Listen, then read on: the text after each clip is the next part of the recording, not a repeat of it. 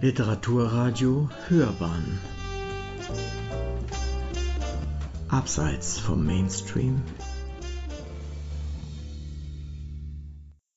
Schönen guten Abend, äh, sowohl an meine beiden Gäste als auch ans Publikum. Und ich freue mich, dass wir heute für die zweite Hörbahn on Stage hier uns zusammengefunden haben in der P-Bar. Meine Gäste ist der Bernhard Ganter und Guido Verstegen. Und äh, was die beiden A vereint oder verbindet und was uns erwartet heute, werden wir gemeinsam erarbeiten. Wir beginnen mit einer Lesung von Bernhard Ganter aus seinem Buch Der Tunnel. Mhm. Ich freue mich da schon sehr drauf. Dann an Guido Verstegen, der die Theaterbearbeitung weiterlesen wird, wenn ich es richtig verstanden habe. Wir fangen einfach an und ich übergebe das Wort an Bernhard Ganter. Schön, dass ihr beiden da seid. Ich bedanke mich. Es geht um einen Roman von mir, und zwar mit dem Titel Der Tunnel. Und ich freue mich natürlich, dass der Guido Verstegen heute da ist, der aus meinem Roman ein Theaterstück gemacht hat. Ich glaube auch sehr erfolgreich. Die Premiere war in der Pasinger Fabrik aber er wird noch äh, gesondert was dazu erzählen. Ich halte mich jetzt mal rein an den Roman selbst. Vielleicht als kleine Aufführung zu meinen Protagonisten, dass ihr wisst, um was es da geht. Eigentlich nur als Einführung vom Klappentext. Tag für Tag erklingen die Tunneltöne des Josef Staudingers aus dem Eisenbahntunnel in den Berner Alpen. Besser als jedes Gerät erkennt der Tunnelwächter am Ton des Hammerschlags die Risse und Schäden an den Schienen. Seit Jugendjahren ungeliebt und gemieden von der Dorfgemeinschaft, sammelt der Sonderling nicht nur den Unrat der Fahrgäste, sondern auch die Töne, die richtigen und die falschen, im Tunnel wie im Leben. Das Dasein des Einsiedlers Josef Staudinger ändert sich jedoch plötzlich und wundersam, als Aisha, die Zweitfrau eines reichen arabischen Touristen, während einer Zugfahrt unter mysteriösen Umständen verschwindet. In den Bergen, hoch oben von eisigen Winden und vom Schnee und gefrorenem Regenwasser zerfressenen schroffen Felsen der Berner Alpen, soll Röhrtli gelebt haben. Ein Gnom, ein Erdgeist oder doch nur ein Mensch? Ein Eremit war er, meinten andere, der in den von Bergkiefen und Lärchenwäldern und seinen von Latschen bedeckten Steinhängen mit abschüssigen Felsschluchten an steil herabfallenden Bächen vorbei einst sein karges Leben gefristet haben soll. Schon seit Alters soll ihn niemand zu Gesicht bekommen haben, den bartlosen Mann mit blinden Augen und tauben Ohren, wie man sich erzählte, der nur in kurzen Reimen seine Weltanschauung kundtat. Gar manche der schweizerdeutschen Highlander Eidgenossen glaubten daran, dass Rührtli wirklich existiert hatte und als Geist weiter ihre Gebirgsluft atmete.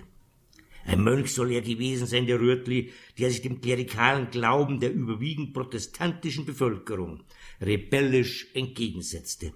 Ein Prediger jenseits des christlichen Glaubens. Der Mensch sei vergänglich, lebenslänglich war nur einer der Weisheiten, die man ihm in den längst verwesten Mund legte, indem man den Spruch auf eine hölzerne, blank gehobelte Lerchentafel am Steig neben der Klamm anbrachte, wo zwei Waldarbeiter unter mysteriösen Umständen zu Tode kamen. Rührtli soll ihnen Einhalt geboten haben, den Wald abzuholzen. Viele Touristen haben seither den Berg in der Hoffnung erklommen, Rührtli nahe zu sein. Gespürt und gefühlt hätten sie ihn den Rührtli, hatten sie berichtet. Und wer den Berg erklimmt und von hoch oben auf das Berner Voralpenland hinabsieht, in dessen Seele würde er schlüpfen und ihn nie mehr loslassen, erzählte man sich. Auch Josef Staudinger glaubte an Rührtli, der ihm mehr bedeutete als Kirchenmänner, die ihm allesamt die Abkehr von seinen heidnischen Ansichten und Hirngespinsten nahelegten, weil er ein Sonderling sei, ein einfältiger Mensch, den es im Sinne der kirchentreuen Gescheitheit zu bekehren galt. Als er sich in die Araberin verliebte, die seine ganze Weltanschauung über den Haufen warf, war Josef Staudinger gerade 50 Jahre alt geworden. Der Briefträger hat ihm an diesem Morgen keine Glückwunschkarten gebracht.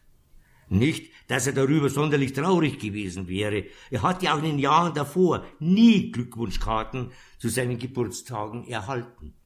Aber er bekam an diesem Tag einen unansehnlichen grauen Brief, geschrieben auf Umweltschutzpapier. Auf den Umschlag gleich neben dem Poststempel prangte die rote Schrift eines Werbeaufdrucks. Wir sind immer für Sie da, wenn Sie uns brauchen. Ihre Schweizerische Bundesbahn AG SBB. Sein Arbeitgeber teilte ihm seine vorzeitige Pensionierung mit. Aus Rationalitätsgründen hieß es. Und genau das war's, war es, was ihn so irritierte. Seit er denken konnte, hat er seine ganze Arbeitskraft dem Tunnel gewidmet, für den er als Streckenposten die Verantwortung trug. 30 Sommer lang, 30 Winter lang. Jeden Tag war er mit seinem langstieligen Hammer unaufgefordert den Gleisen im Tunnel gefolgt. In den Vormittagsstunden prüfte er die rechte Seite und nachmittags die linke Seite. Sein ganzer Lebensinhalt bestand darin, in kurzen Abständen mit dem Hammer gegen den Schienenstrang zu schlagen. Wenn alles in Ordnung war, gab es einen hellen, langen Ton. War etwas fehlerhaft, dann klang es dumpf und kurz.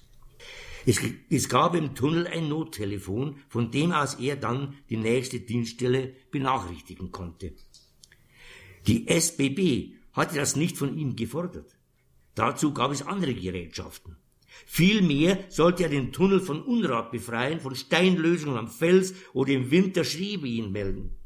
Die gab es zuhauf, und allesamt hatte er die Unzulänglichkeiten der Natur auf seiner Seite, hatte sie allesamt Rürtli zu verdanken, wie er glaubte, der mit Felsstürzen, Moränen und Lawinen seinen Arbeitsplatz sicherte. Auf einmal sollte seine Arbeit nichts mehr wert sein, sollte durch Elektronik ersetzt werden. Er hatte sich in den vielen Jahren nicht an das eiserne Klirren der Hammerschläge gewöhnt. Er bekam diese metallenen Klänge nicht mehr aus dem Kopf.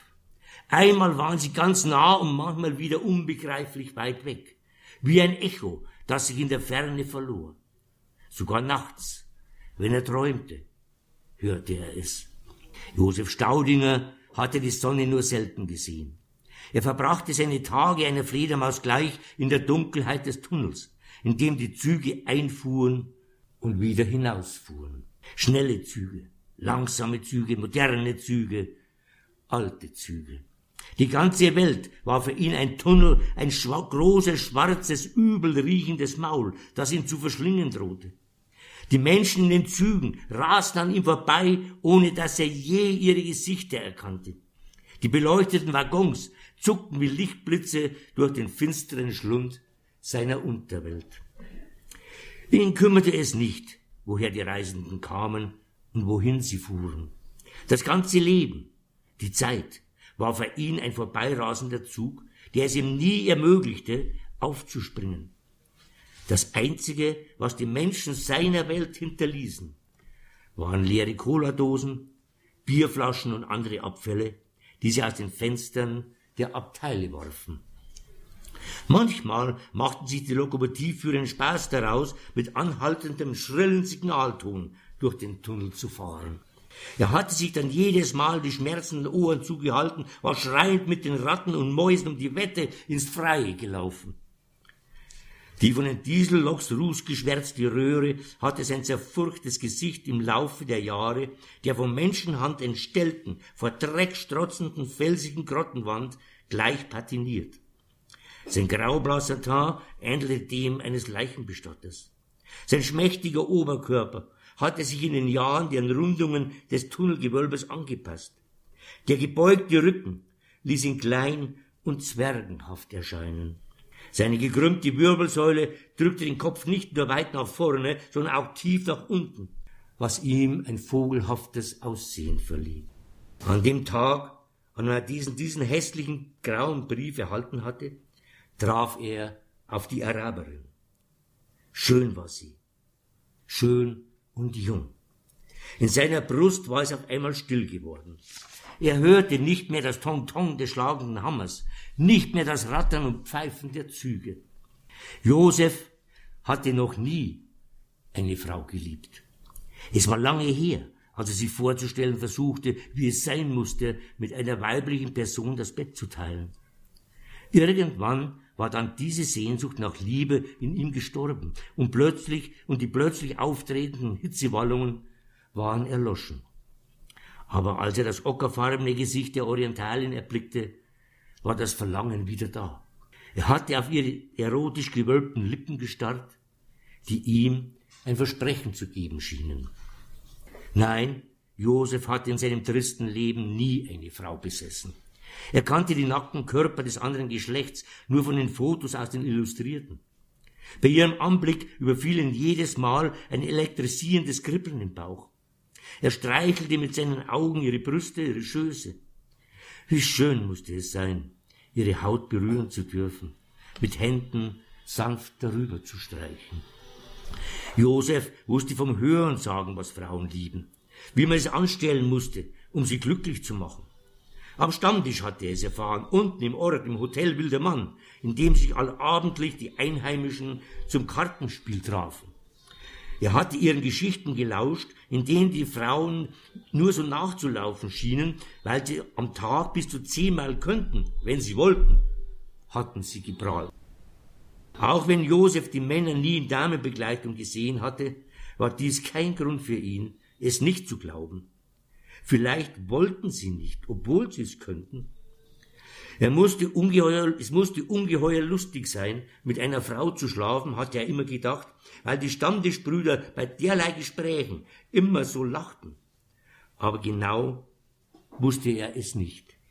Sex war für ihn eine wilde Fabelwelt, fremd und rätselhaft. Josef war ein Außenseiter. Die Männer duldeten ihn nicht an ihrem Stammtisch. Sie warfen ihm vor, zu aufdringlich zu sein. Er würde zu viel reden und die Gäste vergraulen. So begnügte sich Josef damit, ihren Stimmen zu lauschen. Manchmal, wenn die feuchtfröhliche Runde so richtig in Stimmung gekommen war, scherzten sie mit ihm. Die Männer fragten ihn dann immer nach seinem Liebesleben aus und machten dabei mit halbgeschlossenen Händen unmissverständliche reibende Auf- und Abwärtsbewegungen. Josef schämte sich bis ins Mark, rannte aus dem Bierstübchen des Hotels, als ginge es um sein Leben. Er hatte sich dann immer in seinem Tunnel verkrochen und auf die Züge gewartet, die hinein und dann wieder hinausfuhren. Mit einem Mal war alles anders geworden. Josef Staudinger liebte. Auch wenn er im Grunde seines Herzens keine Ausländer mochte, weil auch die Stammtischbrüder keine Ausländer mochten. Bei der Araberin sah er großzügig darüber hinweg. Sie war eine Frau, seine große Liebe, keine Ausländerin. Yusuf kam aus Tunesien. Yusuf war ein wohlhabender Mohammedaner, der zwei Frauen sein eigen nennen konnte. Und Yusuf liebte die Schweiz. Jeden Winter kam er für einige Wochen in den Nobelkurort, um Ski zu fahren. Seine beiden Frauen hatte man im Dorf nie gesehen. Yusuf mietet immer eine ganze Etage im Hotel Wildermann. Das Personal hatte die vermummten Damen jedes Jahr nur zweimal zu Gesicht bekommen. Einmal bei der Ankunft und dann bei der Abreise. Seine beiden Frauen mussten auf den Zimmern bleiben. In der Zwischenzeit vergnügte sich Yusuf auf den Skipisten. Auch in diesem Jahr war Yusuf durch die lange Tunnelröhre ins Tal gekommen. In einem für ihn reservierten Abteil erster Klasse im Swiss Express. Der Hoteldiener hatte am Bahnsteig auf den hohen Besuch gewartet. Er mochte den Tuneser, ja, weil er großzügig war. Letztes Jahr hatte er von dem Mann eine sündteure Uhr geschenkt bekommen, über 1000 Franken, hatte ihm der Pfandleiher dafür gegeben. Er konnte damit die Spielschulden bei seinen Stammtischbrüdern bezahlen. Als Yusuf aus dem Zug stieg, erkannte der Hoteldiener sofort, dass etwas Schlimmes geschehen sein musste. Der Tunesier fuchtelte wild gestikulierend mit den Armen in der Luft herum und schrie auf die vermummte Frau ein, die nach ihm die Stufen des Waggons herabgestiegen kam.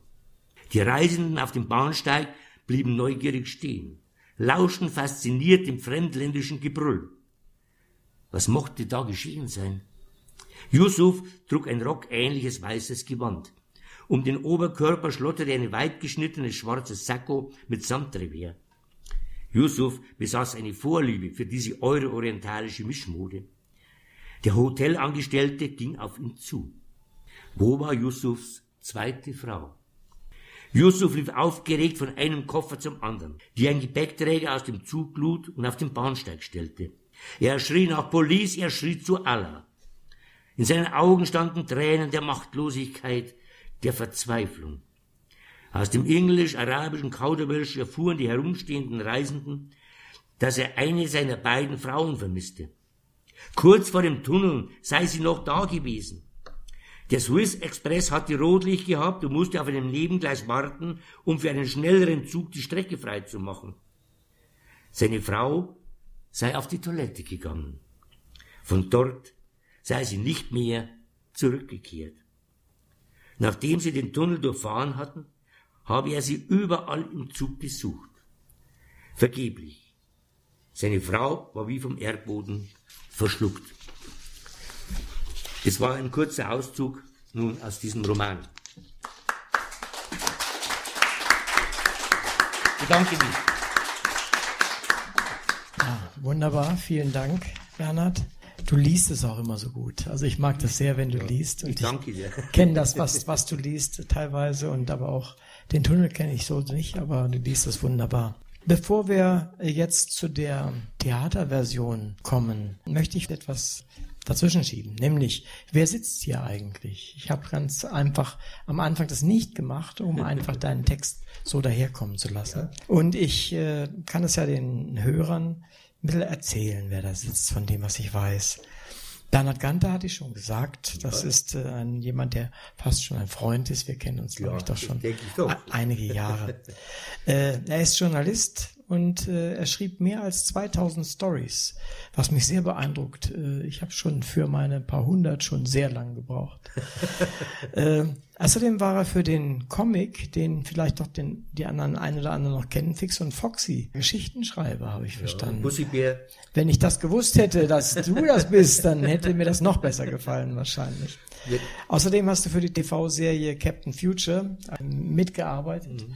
Die TV-Serie ist mir jetzt nicht so präsent, aber aber die, die so Stories als solches, Captain Future war ja eigentlich ein Comic. Äh, äh ja, ja, genau. Heft, ja. Und ich äh, habe nicht für den TV gemacht, sondern für das Comic-Heft auch die Stories geschrieben. Ah, so. Also für Fix und Foxy, Pussy Bär und, und Captain Future. Ah, okay, verstehe. Aber die meisten waren für Fix und Foxy und äh, Pussy Bär. Mhm. Dann ist es so, und das beeindruckt mich sehr, du bist Begründer der Charta 90 Europa gegen rechtsradikales Gedankengut und Intoleranz. Ja. Und zwar schon relativ früh äh, hast du das mit begründet und wir kommen vielleicht später im, im Gespräch mhm. nochmal darauf okay. zurück. Und äh, außerdem bist du Mitglied im Internationalen Schriftstellerverband äh, bei Pen Clubs und das beeindruckt mich besonders, weil ich auch mit China zu tun habe, Ehrenmitglied im chinesischen Schriftstellerverband Chinese Writers Association Richtig. in Beijing. Richtig. Und das ist, wird man ja auch nicht mal eben. Nee, ich erwarte halt das deswegen, weil die Chinesen einen Roman von mir übersetzt haben und dann äh, ist der in China erschienen und dann hatte ich eine Einladung äh, nach, nach Shanghai und nach Peking und habe dann in äh, vier Universitäten der Germanistikstudenten aus dem Roman auch gelesen. So. Ja, also es ist nicht einfach. Ich kenne ja, diesen ja. Bereich in China ganz gut, auch gerade mit dem Schreiben ist nicht mhm. so einfach. Ich mache gerade den umgekehrten Weg. Ich übersetze gerade ein Buch aus dem Chinesischen über eine Dolmetscherin ins Deutsche ja. und ich mache dann wieder einen Roman daraus. Also mhm. insofern. Ich weiß, also wir hätten uns ja treffen können in China. Nur war nur Zeitverschiebung. War nur Zeitverschiebung. Äh, vielleicht beim nächsten Mal. Aber das ist zu deiner persönlichen Vita kommen wir sicherlich nochmal darauf zurück. Mhm. Und außerdem wollen wir ja ein ausführliches Gespräch machen machen, vielleicht im März äh, ja. direkt in unserem Studio. Und da kann man dann sehr viel mehr erfahren über dich. Das Gerne. machen wir dann. Ich freue mich da schon drauf. So, bevor wir jetzt zum zweiten Teil, also dem äh, Theaterstück äh, kommen und der Version des Theaterstücks, komme ich noch zu Guido Verstegen, der ja auch da ist, den ich vorhin schon angekündigt habe. Wir kennen uns nicht so gut, äh, deswegen muss ich es tatsächlich ablesen, ablesen. Journalist, Schauspieler, Regisseur und der Boss der Lichtbühne habe ich da gelesen. Ich bin gespannt gespannt. Vielleicht können wir da nachher auch Gelegenheit nehmen, nachdem du gelesen hast, noch ein bisschen drauf einzugehen. Denn du hast die Romanadaption und die Regie bei der Umsetzung des Romans Der Tunnel gemacht und ist vor kurzem erst vor wenigen, zwei, 14 Tagen oder drei Wochen in der Lichtbühne aufgeführt. Ich bin sehr, sehr gespannt. Wir werden sicherlich auch darüber noch danach ein bisschen reden können. Und ich bin jetzt gespannt auf deine Lesung. Vorab möchte ich vielleicht sagen, dass, ähm, dass es das zweite Mal war, dass ich einen Roman von Bernhard zum Theaterstück machen durfte. Wir haben das schon mal bei Das Jahr der Rosen mhm. gemacht und wir haben damals schon sind wir das Risiko eingegangen. Ich glaube, du bist zur Generalprobe gekommen und hast halt das erste Mal gesehen, was ich da veranstaltet habe. Diesmal ähm, hat er noch ein bisschen länger gewartet ja, und ist tatsächlich erst zur Uraufführung erschienen. Und ähm, ich muss sagen, für jemanden, der das Buch nicht selbst geschrieben hat, ist es halt, man begegnet der Angelegenheit mit einer gewissen Demut, weil man eben weiß, was derjenige, welcher sich da gedacht hat, was er sich wohl überlegt hat, was für eine Welt er sich erschaffen hat. Und man muss aber auch mit einem gewissen Mut daran gehen, weil man vieles, was in einem Buch existiert, auf der Bühne so nicht eins zu eins wiedergeben kann. Das ist richtig, ja. In diesem Fall, aber da kommen wir dann gleich zu, hatten wir eine ganz besondere ähm, Geschichte dabei da noch. Einleitend zu der Szene, die ich jetzt vorlesen werde, möchte ich sagen, wir sind also in diesem Wirtshaus. Wir haben viel mit multimedialen Geschichten gearbeitet. Wir sind in diesem Wirtshaus. Die Wirtshausbrüder kommen sehr oft vor in dem Buch. Das sind die Menschen, die sehr schlecht über unseren Josef reden, weil sie es nicht besser wissen. Yusuf ist auch mit in diesem Wirtshaus. Einen Tee muss er trinken, der arme Kerl. Dann läuft ihm die Frau weg und er darf den Kummer nicht mal mit nem Schnaps runterspülen. Eine Scheißreligion ist das. Hm, dafür erlaubt ihm sein Allah die Vielweiberei. Unser eins würden sie wegen Bigamie einsperren. Man kann halt nicht alles haben im Leben. Nicht so schlimm. Du haben ja noch eine andere Frau. Da musst du schon Arabisch lernen, wenn du dich mit dem unterhalten willst, sonst versteht er dich nicht. Hast du was gesagt, Josef? Nein. Ich habe nur laut gedacht. Findest du nicht auch, dass die Sprache heutzutage gar nicht mehr wichtig ist? Es redet sowieso kaum noch einer mit dem anderen. Und es hört sowieso keiner dem anderen zu. Ist der ist er gut zu dir, dein Yusuf? Ja, im Rahmen seiner Möglichkeiten. Er respektiert mich, solange er mit mir allein ist. Und zu Hause ist, so, ist er so klein mit Hut, da haben Esra und ich das Sagen. Er ist aber oft tagelang weg, wir sind viel allein. Ich wünsche mir oft, dass wir zumindest im Urlaub mal ohne ihn auf die Straße gehen können, unbeaufsichtigt sozusagen aber er lässt da nicht mit sich reden. Ich wäre einfach gerne frei. Frei. Was heißt das? Wenn du machen kannst, was du willst, wenn du für dein Handeln selbst verantwortlich bist und dir niemand sagt, was du zu tun und zu lassen hast. Ich hab's nie jemandem recht machen können. Vor allem meinem Vater nicht und nicht der Mutter, meinen Lehrern, den Nachbarskindern. Irgendwann wollte ich nur noch allein sein. Dann, dann habe ich mir im Wald ein Baumhaus gebaut. Ich war oft da, habe mit den Rehen gesprochen, mit den Hasen, mit den Fliegen und Mücken. Tiere sind anders als Menschen. Die erwarten nichts von dir. Da oben in der alten Buche da war es schön. Das war mein Zuhause. Frei. Vielleicht.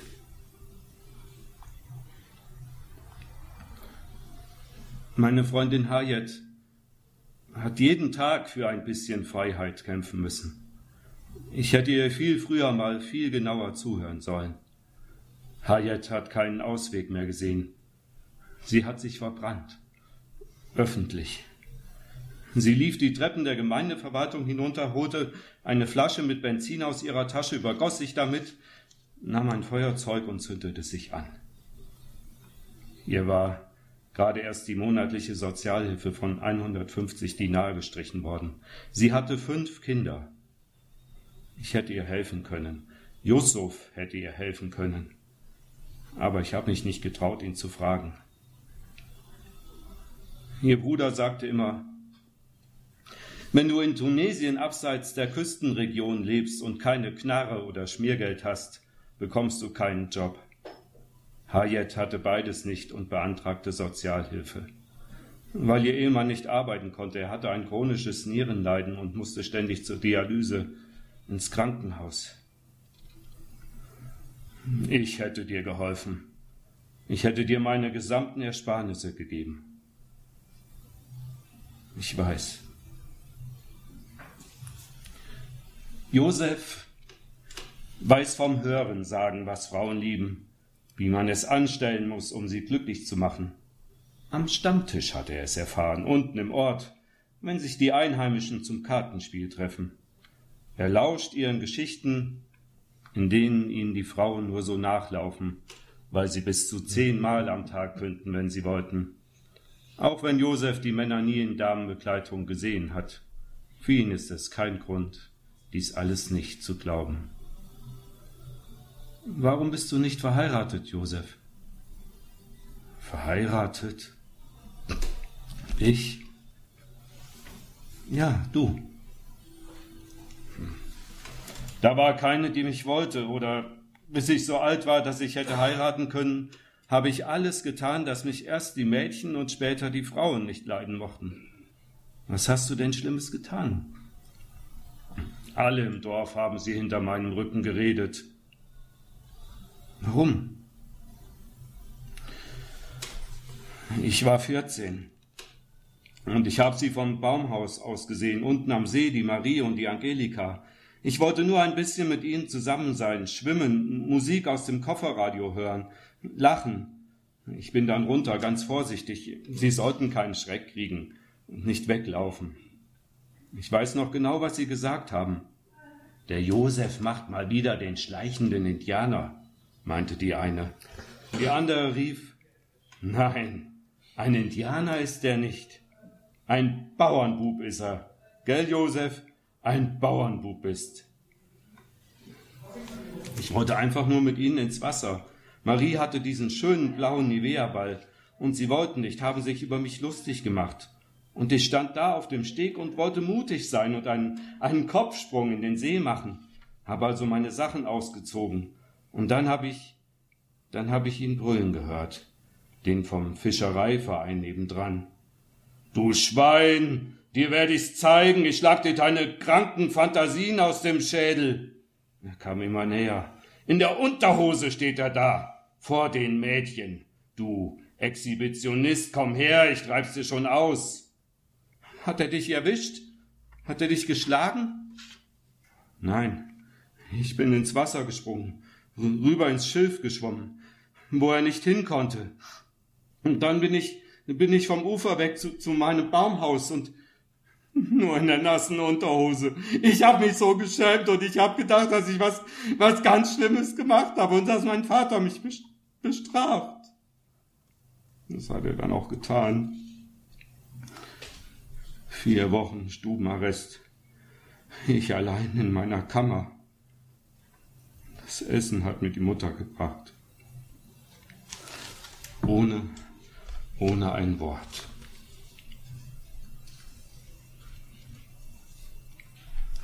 Wir springen jetzt ein wenig in der Geschichte.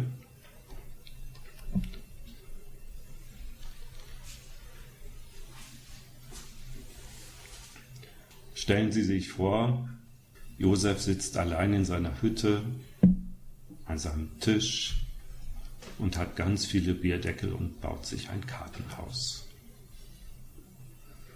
Ich, ich hätte es Ihnen nie erzählen dürfen.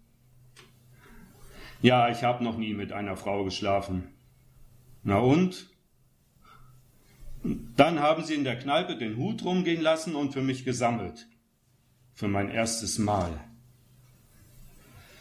Sie haben mich betrunken gemacht in dieser, in dieser einen Nacht. In irgendein Auto haben sie mich gesetzt und sind dann hupend in der Kolonne losgefahren. In die blaue Lagune. Keine Angst, sie wird dir schon nichts abbeißen. Keine Angst, es tut nicht weh. Es ist so, als würdest du es selbst machen, nur wie schöner. Du glücklicher, deine Hochzeitsnacht. Ich habe am ganzen Körper gezittert wollte in meinem Tunnel sein, bei den Zügen. Und dann standen sie da, halb, halbnackte Mädchen in Strapsen und Lederstiefeln. Nein, ich steig nicht aus. Die anderen zogen mich aus dem Auto, grölten und schubsten mich dann da rein. Der Hans hat der Chefin dann erklärt, was Sache ist, hat ihr Geld in die Hand gedrückt. Sie lachte laut, schielte zu mir rüber, meinte irgendwas von, na, dann komm mal mit, mein Schnuckelchen. Und wie süß, stellte mich einer Jacqueline vor. Und dann war ich auch schon allein mit ihr auf dem Zimmer. Ich habe auf ein Erdbeben gehofft, dass der Blitz einschlägt. Irgendwas in der Art eben. Sie hat sich ganz langsam ausgezogen. Aber ich konnte einfach nicht. Sie hat gelacht warum ich mir denn so ein Geschenk entgehen lassen würde. Aber ich sollte mir keine Gedanken machen. Sie hätte schon mit vielen Männern einfach nur so geredet. Keine Viertelstunde war ich da drin. Die anderen wollten mit Champagner feiern. Ich bin an ihnen vorbei rausgerannt, nur weg von hier, immer weiter weg. Dann haben sie mich irgendwann gefunden und wir sind zurückgefahren. Jetzt erzähl schon. Wir wollen jedes Detail wissen. Schließlich haben wir für dein Vergnügen bezahlt. Wie war's? War sie schön feucht? Hat sie dir eingeblasen? Hast du sie mit Zunge küssen dürfen? Jetzt red schon. Lass sie nicht alles aus der Nase ziehen. Ich hatte nichts mit dieser Frau! Ich hätte schon gekonnt, hab aber nicht gewollt. Jacqueline hat versprochen, sie erzählt nichts. Sie war wirklich nett und hat zugehört. Was haben die geschimpft? Wütend und stocksauer waren sie alle, wollten ihr Geld zurück. Sie erzählten überall rum, dass ich im Puff war. Alle wussten Bescheid. Aber natürlich kannten sie nicht die ganze Geschichte. Und der Pfarrer hat mich in der Kirche vor allen Leuten einen Hurenbock genannt. Über die anderen hat er nichts gesagt.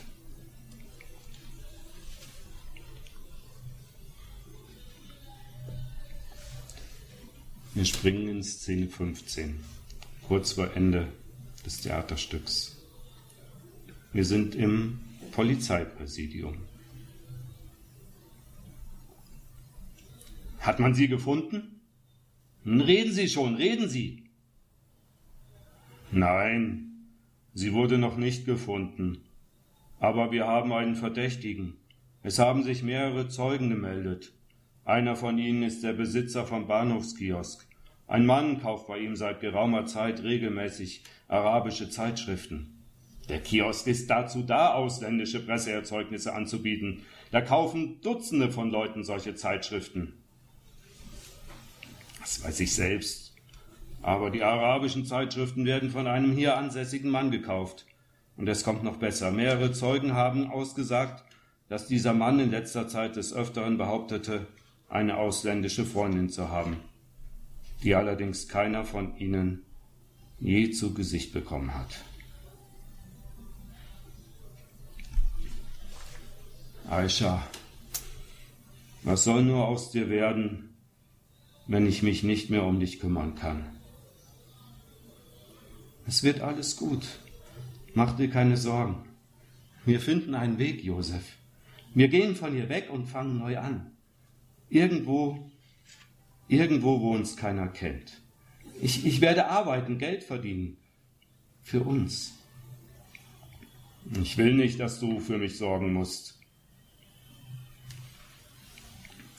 Und es wird immer schlimmer. In den ersten Jahren habe ich das Krachen der Hammerschläge geliebt. Aber das ist schon lange nicht mehr so. Ich krieg sie nicht mehr aus meinem Kopf, diese Schläge.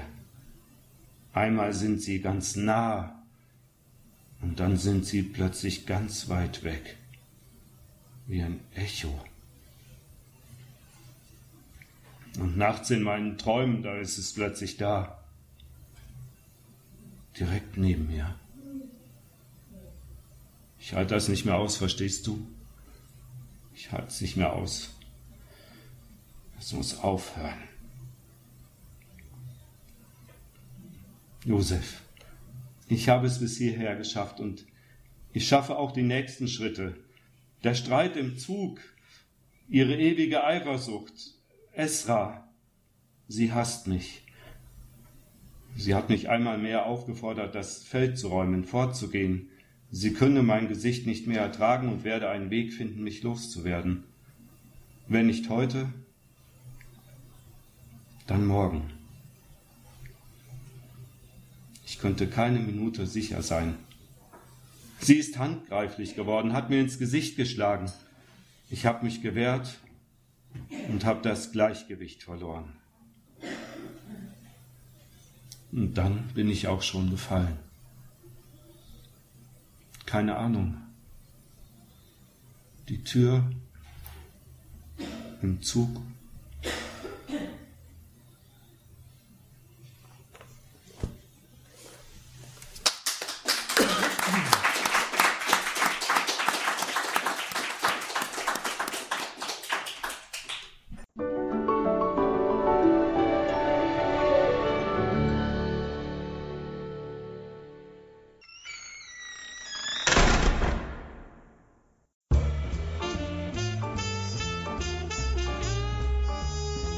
Literaturradio Hörbahn Abseits vom Mainstream Ja, wunderbar, Guido. Dankeschön für diese Lesung, den Vortrag, muss man sagen. Es war wie im Theater. Und äh, ich glaube, du hast die Umsetzung von Bernhards Text wirklich wunderbar hinbekommen. Und wenn ich es richtig verstanden habe, gibt es noch weitere Aufführungen, aber erst noch etwas später, oder? Ist das richtig? Also wir sind jetzt erstmal am Ende des Tunnels angelangt. Aha. Aber wir werden sicherlich, ähm, wenn ähm, die Schauspieler alle auch die Zeit dafür haben, natürlich ist nach einigen Wochen, Monaten, wenn das Stück dann gespielt ist, auch wieder Zeit für neue Projekte bei den, bei den Schauspielern. Aber ich denke, dass wir nach den Erfolgen, die wir jetzt hatten und vor allem was wir an Feedback bekommen haben, was wir an Reaktionen hatten. Wir haben lustigerweise ja. das Stück ja auch zuletzt in der Kirche gespielt, um eben auch Theater zu den Menschen zu bringen in Neuperlach. Und kurioserweise hat es in dieser Kirche noch nie eine Glocke gegeben. Bis wir mit unserem Theaterstück kamen und unserem Geräuschemacher der am Ende einer Szene die Glocken hat läuten lassen, was den Fahrer, beide Fahrer ja. sehr gefreut hat. Ja. Das ist wirklich eine besondere Geschichte ja. dazu. Auf jeden Fall. Ja, das, das, das glaube ich. Äh, da du gerade den Geräuschemacher erwähnst, ich habe gesehen, einen Zeitungsausschnitt, der ist ja mit auf der Bühne. Er macht also die Geräusche nicht wie sonst im Hintergrund oder vom Band oder mhm. heute vom Computer, sondern er sitzt da, ist Teil des Bühnenbildes offensichtlich. Ja. Und warum? Warum habt ihr diesen Weg so gewählt? Also zum einen habe ich schon lange vorgehabt, in den zehn Jahren Lichtbühne einmal mit einem Geräuschemacher auf der Bühne zu arbeiten. Aber es ist natürlich so, dass es sich nicht bei jedem Stück anbietet und es auf Gedeih und Verderb einfach zu machen, das ist ja ziemlich unsinnig. Aber diesmal war es tatsächlich so, dass ich es mir sehr gut vorstellen konnte. Aber es ist natürlich logisch, es gibt nicht sehr viele Geräuschemacher in München.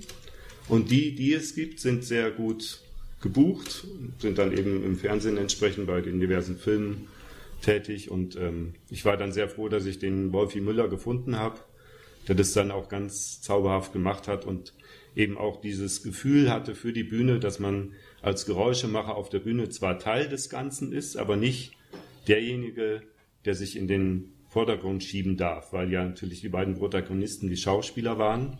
Umso schöner war es dann zu spüren, dass die Menschen im Publikum gespürt haben, wie wichtig er auch für die ganze Atmosphäre im, im Stück ist und dann das auch genossen haben, weil der Wolfi hat sich eigene Sachen kreiert, extra fürs Stück, eine alte Filmrolle mit einem Fenstergriff drin und einer Metallrolle, die er dann als Zug eben entsprechend gedreht hat und im Hintergrund mit dem Sounddesign dann das Pfeifen des Zuges dazu gespielt hat. Wir hatten dann einen knarrenden Baum, den er wirklich mit einem Holzstück äh, live erzeugt hat und dann hatte er auch diese alten, Sie kennen alle noch die, die, die ähm, alten Kassetten, die, wo dann immer die Bänder raushingen. Mhm. Und da hatte er einen ganzen Busch vor sich hängen und da hat dann das, äh, den Wind in den Bäumen mit diesen Kassettenblättern eben entsprechend sehr, sehr schön erzeugt. Und es hat also wirklich ganz zauberhafte ähm, Effekte gegeben. So genial. Ja, also auf jeden Fall ungewöhnlich und es hört sich wirklich sehr interessant an. Und ich denke mal, es war ein besonderes Element auf dieser Bühne. Unbedingt, ja. Bernhard, vielleicht eine Frage an dich. Äh, dieser Josef Staudinger, äh, dazu gibt es ja auch eine Geschichte, die etwas zu tun hat mit einem Grabstein zum Beispiel. Magst, ja. magst du uns die erzählen? Ja, es geht äh, am Ende der Geschichte. Es gibt einen Mann, den ich kennengelernt habe, dem er, sagen wir mal, die Gänsefüßchen, die, der Dorfdepp. Ich hasse dieses Wort, weil es gibt keinen Dorfdeppen. Er ist nicht dumm, er ist nur anders. Und ich habe halt über das Leben geschrieben und als Dank habe ich ihm halt den Grabstein gesetzt, ideell, mit dem Spruch des Geistwesens Rötli. no, äh, ich wollte mich da rein, wie ich schon gesagt habe, rein ideell für die Geschichte bedanken. Das heißt, es ist nicht so, dass es tatsächlich irgendwo existiert, sondern Nein, das hast ist, du ein Konstrukt sozusagen für dich gehabt. Fiktiv. Ah, okay. Und das ist auch ungewöhnlich. Also ich finde, die, die ganze Geschichte ist ungewöhnlich. Ja. Die Inszenierung scheint mir sehr im Sinne von, ah, habe ich schon gesehen mhm. auf einer ja. Bühne oder sowas. Das wollten wir auch nicht, ein normales Stück. Ne? wir sind ja auch nicht ganz normal. Ja, eben. Das sind immer schon drei. Ist doch immer schon drei. Ne? immer schon drei. Lebt sich's leichter. Nee. Dann stellt sich die Frage, wenn man jetzt, du magst das Wort nicht, Dorfdepp, aber wenn ich es nochmal benutzen darf, also jedenfalls den, der immer im, in kleinen Lebensgemeinschaften am Rande mitläuft, Richtig. wenn er Glück hat, mitläuft und die Kinder haben Angst vor ihm. Ähm, warum musste dem jetzt gerade eine Aisha passieren und nicht eine, weiß ich, äh, Puh, Sibylle eine, oder? Ja, das ist jetzt eine ganz schwere Frage. Äh, ich kann es vielleicht mit m, Güte seine Worte mal kleiden, der gesagt hat, in dem Stück ja auch, dass es ja beides Einzelgänger sind in dieser Gesellschaft. Eine Muslimin genauso wie ein sogenannter Dorfdepp. Und da treffen zwei Welten aufeinander, die ich eigentlich ja doch verinnerlichen wollte. Weil es ist ja auch nicht das Einfache, sagen wir, für eine Muslimin hier in Europa oder in der Schweiz Fuß zu fassen. Genauso wenig wie Josef in der Gesellschaft Fuß fassen kann.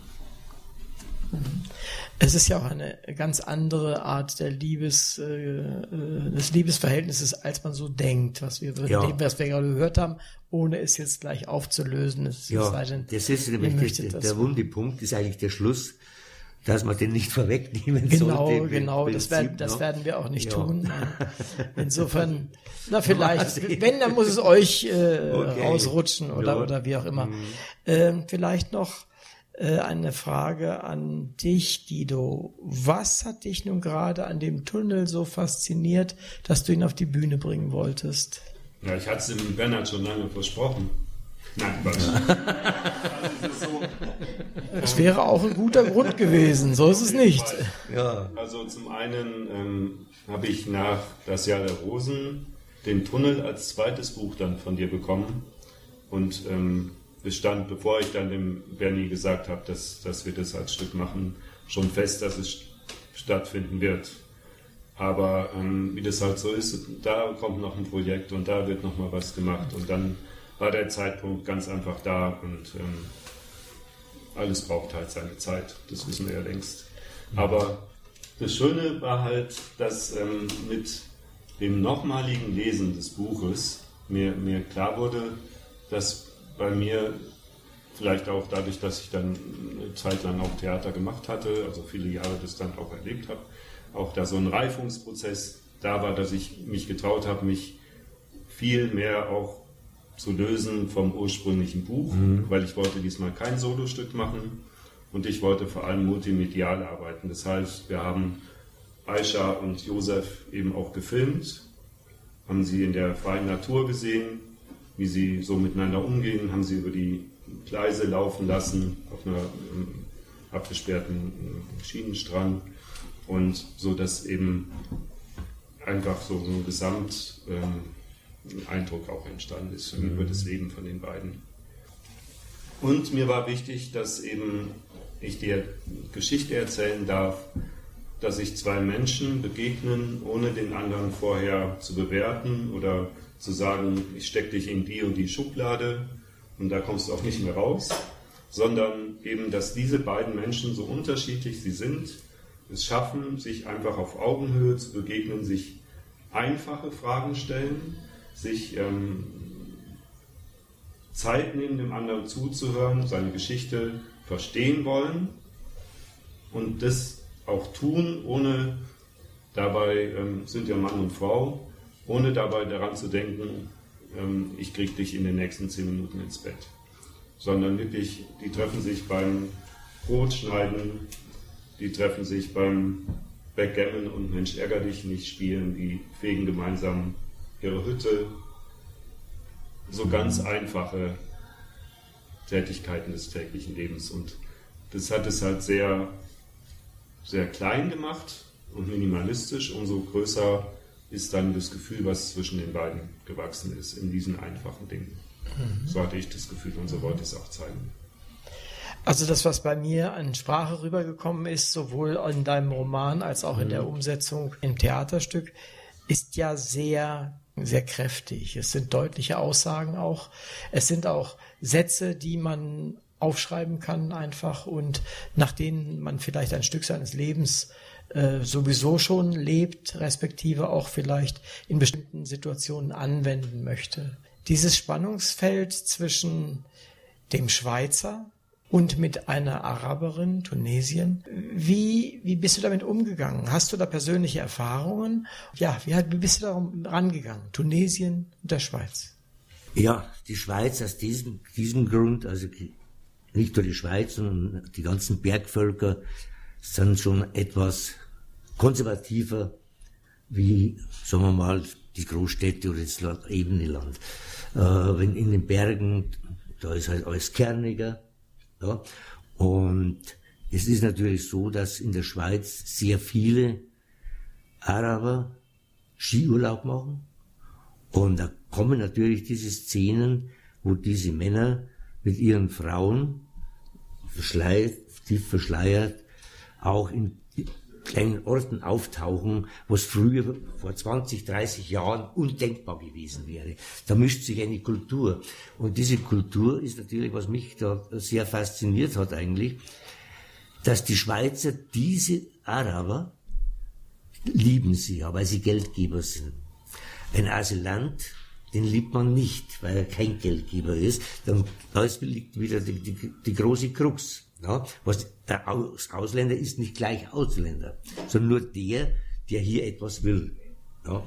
Und dann haben wir gedacht, das kann ich einmal auch so zeigen, dass eigentlich so reiche Araber ohne weiteres sehr gern gesehene Gäste sind. Und wenn es nur hoch oben in den Bergen ist. Das sieht man auch bei uns natürlich. Ich glaube, das Westin Grand hat ein oder zwei richtig. Etagen nur für, Ja. wir nennen sie liebevoll tatsächlich schwarze Vögel, Ja. die jedes Jahr einfliegen. Ja. Wenn es bei denen in, in ihren Ländern allerdings mehr Saudi-Arabien und ähnliches äh, zu, zu heiß wird, dann kommen sie ja hierher und sie sind gern gesehen. Mhm. Was sie allein bei Karstadt für einen Umsatz machen, steht manchmal sogar in der Zeitung. Also Ja, insofern richtig. Äh, haben wir uns da sehr dran gewöhnt und sie sind wirklich, niemand hinterfragt sie. Nee. Oder zumindest nicht sehr. Ja. Ja, nicht sehr. Ist ja auch für diese Frauen, die so in der Burg rumlaufen, für die gilt auch nicht das Verschleierungsverbot, eigenartigerweise.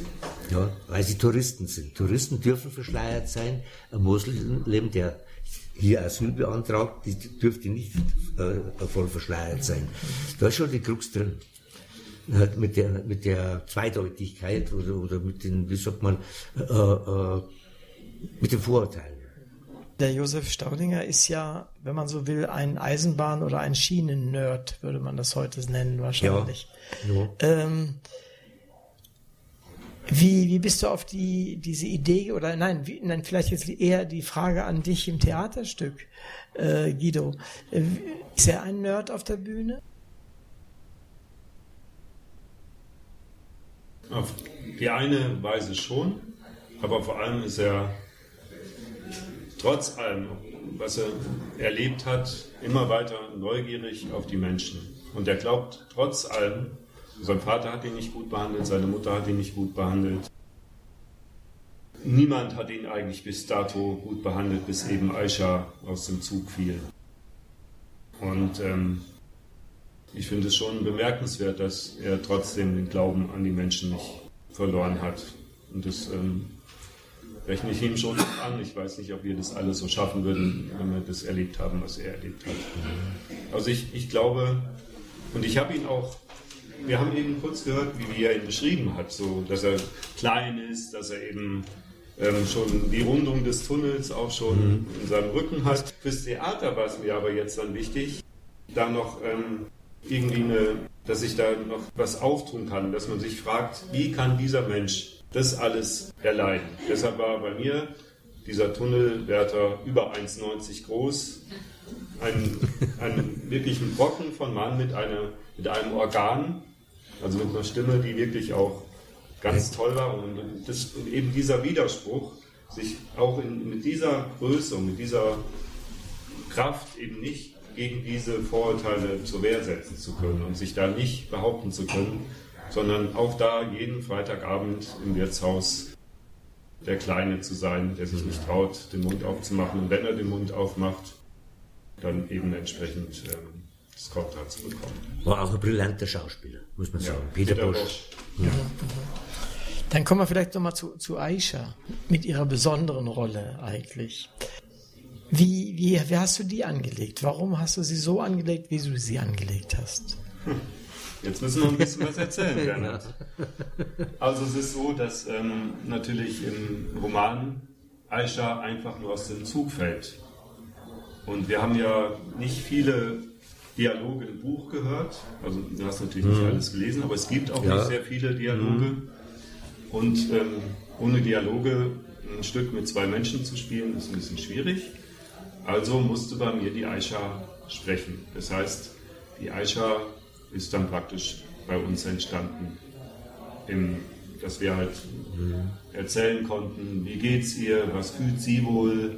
Und da sind auch genau die gleichen Widersprüche, die wir alle haben in unserem Leben. Es gibt was Gutes, es gibt was Schlechtes. Mal überwiegt das Schlechte, mal überwiegt das Gute. Und sie macht sich sehr wohl auch Gedanken, dass sie in einer Welt ohne Freiheit, das hat man kurz angedeutet, auch in der einen Sequenz. Aber sie hat sich, obwohl sie diesen Mann heiraten musste, in diesen Mann auch mal verliebt, in diesen Yusuf. Und hatte auch eine gute Zeit mit ihm. Und grundsätzlich liebt sie ihn auch immer noch, aber eben auf eine andere Art. Aber dieses Gefühl der Freiheit, auch mal einfach entscheiden zu können, heute gehe ich alleine auf die Straße oder heute mache ich, ähm, oder ich möchte mich zu einem Studium einschreiben. Also er hat dir dann, das ist jetzt alles bei mir erfunden. Er hat dir dann eben dieses Fernstudium immerhin gegönnt. Und das ist genau das Spannende jetzt auch für mich gewesen, dass diese beiden verschiedenen Geschichten und auch diese Charaktere sich miteinander verheiraten konnten. Bei mir im Theaterstück ich eine Aisha entwickeln durfte, die sich der Bernhard vielleicht anders vorgestellt hat, vielleicht aber auch genau so. Und ähm, er konnte dann ins Theater gehen und sie sprechen, hören und leben sehen, wo sie doch eigentlich in der... Aber ich war sehr begeistert. Kommen komm wir vielleicht zu, zu, der, zu dem Teil, der ja. etwas unverfänglicher ist. Du hast das Buch geschrieben, nicht mit dem Gedanken wahrscheinlich, dass da ein Theaterstück draus wird, ja. sondern das ist, äh, ist 2010 veröffentlicht, mhm. äh, die erste Auflage, was ich gesehen habe. Also ist schon ein bisschen her. Mhm. Da war auch diese Flüchtlingswelle noch nicht so bei Richtig. uns äh, gekommen. Das war zwar, deutete sich, wer wollte, konnte schon ahnen, dass da ante Porters eine Menge Menschen stehen, ja. die irgendwann kommen werden, aber es war noch nicht passiert in der großen Zahl. Wie ist es dir gegangen, als jetzt der Guido gesagt hat, jetzt wird's ernst, jetzt machen wir da ein Theaterstück draus? Ja, er hat nicht nur gesagt, dass es ernst wird, er macht ein Theaterstück draus und er hat dann auch gleich gesagt, ich darf es vorher nicht sehen. Ah. Also, das war dann eine totale Überraschung. Und da war ich natürlich schon sehr gespannt, was aus, aus meinem Roman dann geworden ist. Und wie ich dann bei der Premiere war, muss ich sagen, mir jetzt umgehauen. Ich habe ja Gänsehaut gekriegt. So äh, war, äh, war das Stück dann gespielt, mit, ja, wie ich schon gesagt habe, mit Peter Bosch hervorragend. Und dann auch die Sequenzen, diese Filmsequenzen, wo eingespielt worden sind. Auch der Geräuschemacher ist, ein, ist eine, ein Künstler auf der Bühne gewesen. Das hat alles so toll harmoniert. Ich bin da gesessen und gesagt, ich kann jetzt im Moment nicht sagen, ich bin weg. Also war ganz großartig und grandios. Nicht weil er mein Freund ist, sondern weil die, die, das Lob geht jetzt an den Regisseur.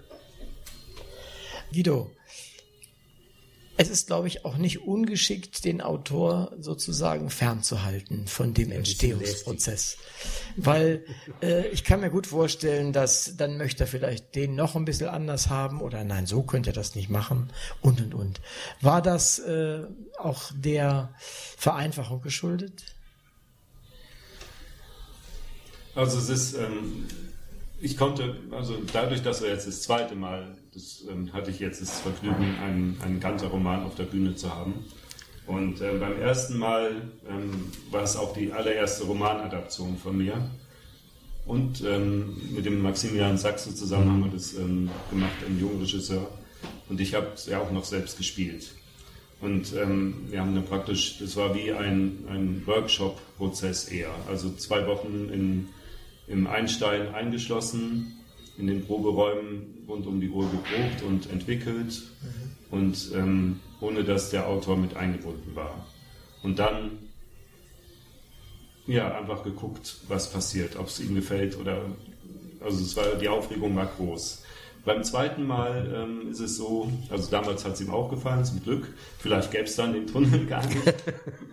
Aber ähm, jetzt war es dann halt so, dass man schon ein bisschen entspannter miteinander umgegangen ist und ich auch wusste, dass der Bernie einfach offen ist, dass er eben auch seine Geschichte hergeben kann, so ähnlich wie ein Maler sagen kann, ich hänge jetzt mein Bild an die Wand, aber ich habe überhaupt nichts dagegen, wenn jetzt XY was anderes in meinem Bild sieht.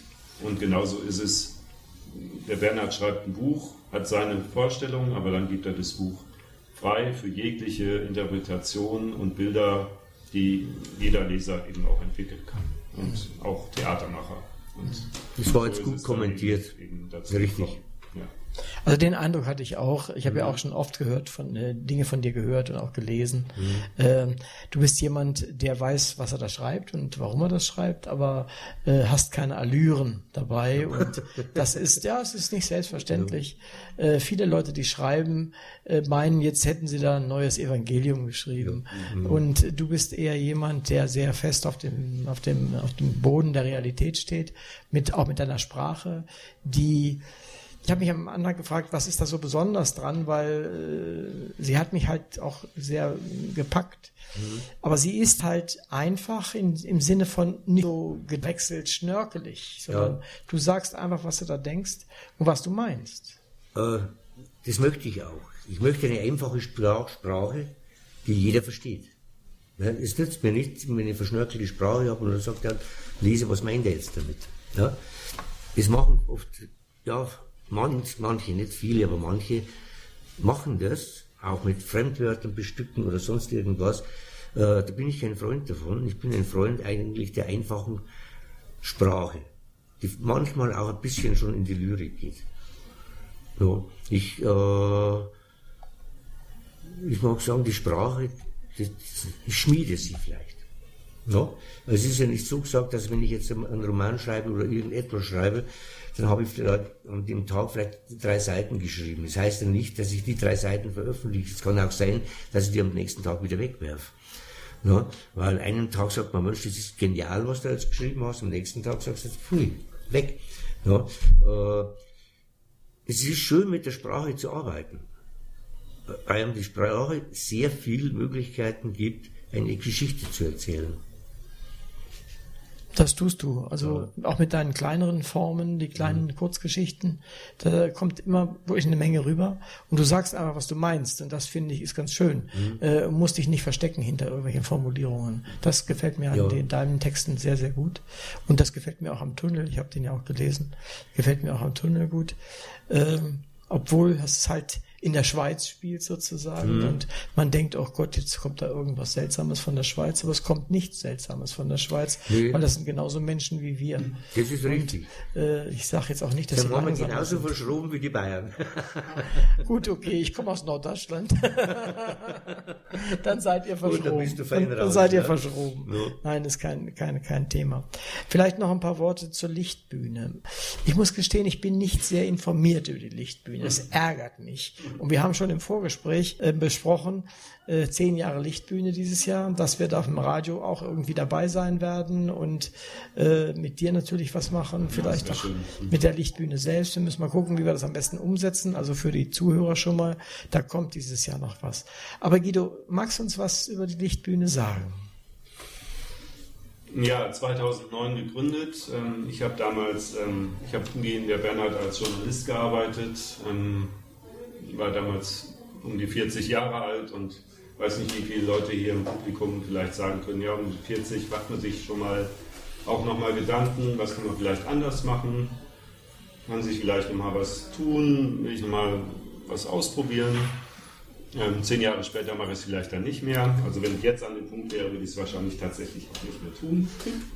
Aber damals habe ich mich halt dann selbstständig gemacht, ähm, war fest angestellt bei Sport 1 noch, bei Pro7 und aber dann entschieden, okay, spät entdeckt, aber nicht zu spät, die Schauspielerei, das Theater und habe dann äh, ziemlich schnell nach ersten Erfahrungen im Amateurtheaterbereich, wo ich dann ausprobiert habe, eben dann entschieden, die Lichtbühne zu gründen.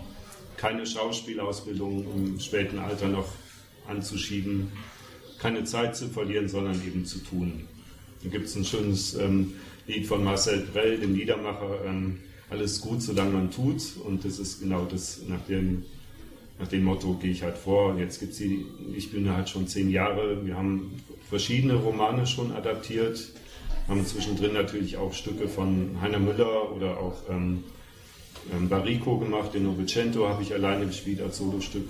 Wir haben das ist zum Beispiel das allererste Stück der Lichtbühne 2009 und da gab es dann auch vor ein, zwei Jahren eine Wiederaufnahme, um zu spüren, wie sich das Stück verändert mit dem Alter des Hauptdarstellers in meinem Fall.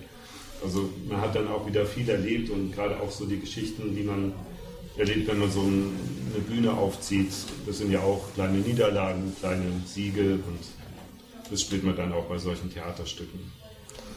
Es wird auch jetzt dann im, im April, also kurz vor Ostern, ein ähm, nicht veröffentlichter Roman als Theaterstück veröffentlicht, also ein, eine Farce. Äh, in diesem Fall, ich habe mir gedacht, jetzt ist die Lichtbühne zehn Jahre alt, jetzt ist auch mal Zeit, dass wir auch was Lustiges zeigen. Also ich bin schon ein Freund, wie, wie du eigentlich auch, Bernhard, der etwas ähm, schwierigeren Themen ähm, bei Ja der Rosen war es zum Beispiel so, da geht es um einen Mann, dessen Frau vergewaltigt wurde. Bei der Defekten, das ist ein Buch von ähm, einer italienischen Autorin, das wir dann auch nur übersetzt haben. Da geht es darum, wie kommt eine Frau damit klar mit dem unerfüllten Kinderwunsch? Wie leidet unter Umständen die Beziehung darunter? Also wirklich auch Themen, die jeden von uns irgendwo betreffen können oder wo man wirklich auch sehr nah dabei ist.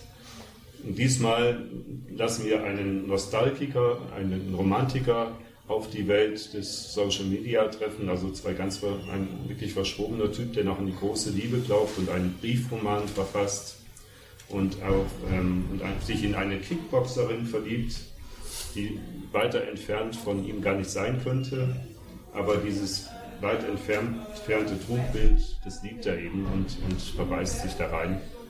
Und sie liebt aber einen fetten Rennfahrer, der nur mit einem Kran in sein Auto reingehievt werden kann und gerade erst die WM im Schoko-Wettessen gewonnen hat.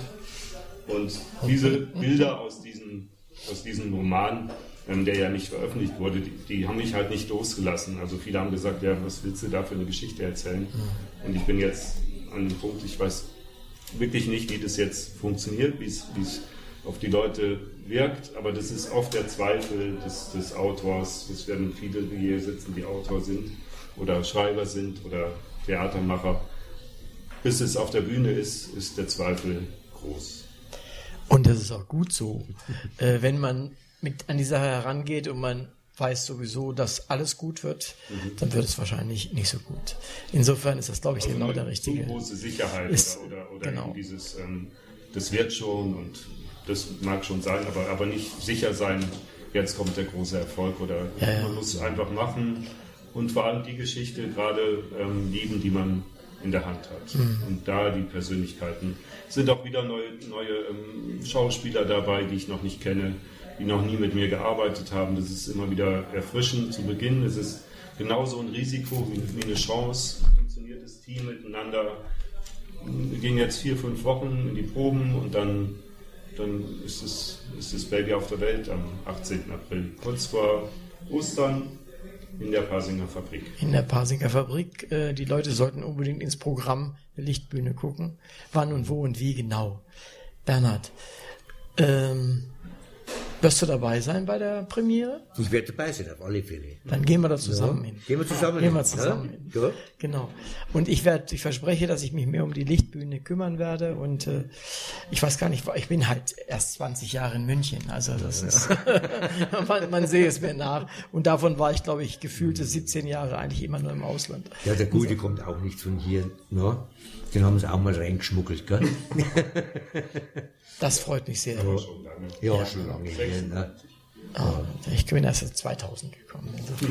Übrigens in Siegen, ne? Ja. ja da, da waren wir auch. Da waren wir auch mit dem äh, Jahr der Rosen gespielt in ah, Siegen okay. oben. Ne? In Siegen, okay. Ja. Wir hatten Abiturtreffen und ich habe es von meinen Leuten gespielt, die mich als, damals gar nicht als Schauspieler kannten. Erst Novicento beim Abiturtreffen, mhm. dann fünf Jahre später nochmal mit das Jahr der Rosen und der Bernhard ist hinterhergefahren. Das fand ich so schön. Toll, das ist toll. War, war eine schöne Zeit. Das war mhm. echt eine, eine, schöne Geschichte. War feucht, fröhlicher Abend. man, also man merkt bei euch beiden die, die Freude an dem, was ihr tut, heraus und äh, bei dir sowieso, wie gesagt, da weiß ich das ja, schon lange. Das und bei dir jetzt, äh, Guido, höre ich das auch. Und ich, ich finde, es ist, schon, unser Leben. Ja, es ist, es ja. ist auch sicherlich äh, ein Wagnis, äh, mit 40 dann eine wirklich ganz andere Geschichte zu machen. Mhm. Vor allen Dingen, wenn man mehr oder weniger auch gesettelt ist, ist das nicht so einfach, das hinter sich zu lassen. Ja, dann denke ich mal, kommen wir zum Ende äh, unseres kleinen mhm. Treffens und freue mich auf weitere Dinge, die wir miteinander machen werden. Mhm. Und ich bin dem Bernhard Ganter sehr, sehr dankbar, dass er hier ist und unsere kleine, feine Bühne zu kommen. Mhm. Und auch dem Guido Verstegen bin ich sehr dankbar dafür, vor allen Dingen für seinen tollen Vortrag. Es hat sehr viel Spaß gemacht. Ich bedanke mich auch, es hat Spaß gemacht. Fein. Das sollte es auch und ich hoffe, unseren Lesern auch oder nein, ich bin sicher. Ja. Vielen Dank. Danke.